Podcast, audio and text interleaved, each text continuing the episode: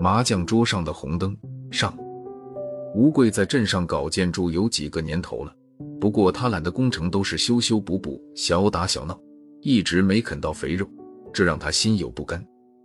一次，吴贵和王副镇长喝酒，王副镇长说是文化局要建群众艺术馆办公大楼，他和文化局祝副局长很熟，吴贵要是有意接这项工程，他可以从中牵线搭桥。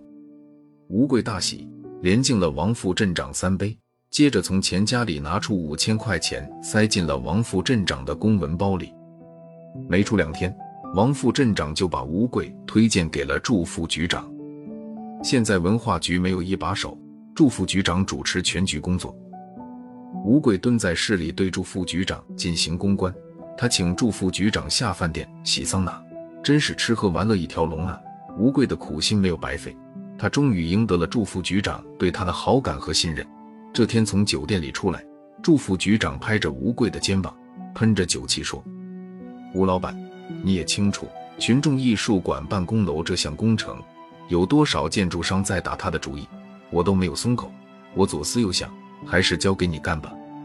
虽然咱们接触时间不长，可我看得出来，你这人讲义气，我就愿意和你这种人打交道。”说到这里。祝副局长话头一转：“我主持文化局工作快一年了，就是不能转正，为什么？还不是没有跑官？跑官需要钱，按现在的官价得三万块钱。吴老板，文化局是清水衙门，这个忙只好由你吴老板帮我了。这还用说吗？”祝副局长开口要好处费了，吴贵马上痛痛快快地答应了下来。这天，吴贵到镇上一家储蓄所取出三万块钱，坐上了一辆通往市里的长途大巴。下午一点，吴贵一到市里就拨通了祝副局长的手机，告诉祝副局长给他送钱来了。祝副局长在那头小声说：“吴老板，真是不好意思，我接到临时通知，参加市政府召开的工作会议，晚上六点才能结束，你先到别处转转。”到时候咱俩再联系。吴贵没吃中午饭，他在附近转了转，进了一家酒店。他要了几个菜，一瓶白酒，自斟自饮。一个小时过去，他酒足饭饱，带着七分酒意，打着酒嗝出了酒店。才两点多钟，时间还早着呢。吴贵琢磨着去哪里打发时间，抬头看见对面一条小巷口的上方挂着醒目的招牌。咖啡一条街，吴贵听说过咖啡能解酒，就抬腿奔向那条小巷。这条小巷，咖啡屋一家挨着一家，咖啡的芳香在空气中弥漫。吴贵进了一家叫做“梦幻”的咖啡屋。梦幻咖啡屋典雅古朴，曲调悠扬，别有情调。吴贵要了一壶咖啡，有滋有味的喝着。这时，一个丰腴的中年女人走过来，在他对面坐下。满脸堆笑的说：“先生是一个人吧？”吴贵满脸警惕的说：“问我这个干什么？我又不认识你。”中年女人递过来一张照片，悄声说：“先生，我一搭眼就看出您就是走南闯北、见过大世面的人，我也不跟您绕弯子了。您看这位小姐咋样？要是满意，跟我走，一百块钱就可以搞定。您要是没兴趣。”全当我没说。吴贵一瞅照片上的女子，心头顿时荡出一朵花。只见照片上那女子二十刚出头，体态迷人，妖艳性感，那双水汪汪的大眼睛凝视着吴贵，充满了诱惑。吴贵的魂好像出窍了，他感觉全身燥热，那种原始的欲望突然涌起，紧紧地钳住了他的魂魄，难以自制。他知道。眼前这位中年女人是拉皮条的。说起来，吴贵这几年当包工头还是挺守规矩的，从来没有嫖过娼。此刻，他突然想寻求一下刺激。他盯着照片，喉结急速的上下滑动，小声说：“这个方便吗？安全吗？”中年女人微笑着说：“干我们这一行的必须保证这两点，要不我们以后还怎么做生意？”请跟我走，去了你就知道了。不远的，三两分钟就到。酒壮色胆，反正离六点还早着呢。吴贵结了账，跟着中年女人走出了咖啡屋。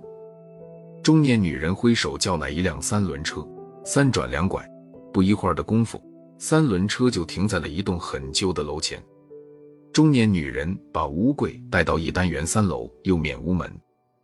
中年女人很有节奏的在门上敲了三下，门吱呀一声开了，一个小女子出现在吴贵面前，正是照片上那个女子。中年女人做了一个请的姿势：“先生，请进。”小环，客人到了，人家开不开心可就全靠你了呀。吴贵将一百块钱交给中年女人，他转身下了楼。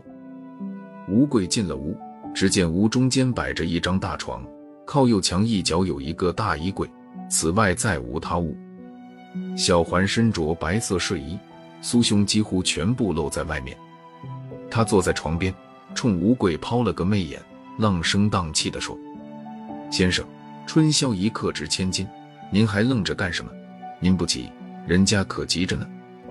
吴贵欲火焚身，醉眼放银光。他飞快地脱下衣服，可四下一瞧，没地方放呀。小环赶紧说：“先生，你把东西放在大衣柜里吧。”吴贵打开大衣柜，里面空荡荡的。他把衣服还有公文包放了进去，然后迫不及待地扑向那张大床。从床上下来，吴贵心满意足。他打开大衣柜，穿上衣服，夹着公文包，匆忙离去。往楼下走时，他美滋滋的想：这一百块钱花的真值啊！六点多钟，吴贵坐在了祝副局长办公室的沙发上。他从公文包里拿出三万块钱，放在祝副局长对面，开门见山的说：“祝局，三万元，一分不少，请您过目。”祝副局长摆摆手，半真半假的说：“我要是数这钱，你还不把我瞧扁了？一句话，你吴老板办事，我一百个放心。”说了几句闲话，祝副局长看起表来，无鬼知趣的起身告辞了。在办公室门口，祝副局长很仗义的说：“吴老板，你放心，这艺术馆办公楼工程非你莫属，你就回去做准备吧。”吴贵这边一走，祝副局长马上叫来司机，坐车前往市委汤副书记家。近期市里要调整政府领导干部，祝副局长要想扶正，按现在市里流行的官价，得出三万块钱。祝副局长当然不想自己出这三万块钱，他趁建艺术馆办公楼的机会，来了个借鸡生蛋。今天下午开会，祝副局长私下和汤副书记打了招呼。晚上想到您府上拜访，认个门。汤副书记心领神会，欢迎我在家恭候。汤副书记在他那豪华的客厅里接待了祝副局长。汤副书记的老婆热情地给祝副局长沏了一杯热气腾腾的咖啡，这让祝副局长受宠若惊。说了几句闲话，祝副局长拿出那三万块钱，满脸堆着笑说：“汤书记。”这一年来，您对我方方面面都很关心，我很感激，这是我的一点心意，还请您不要扶我的面子。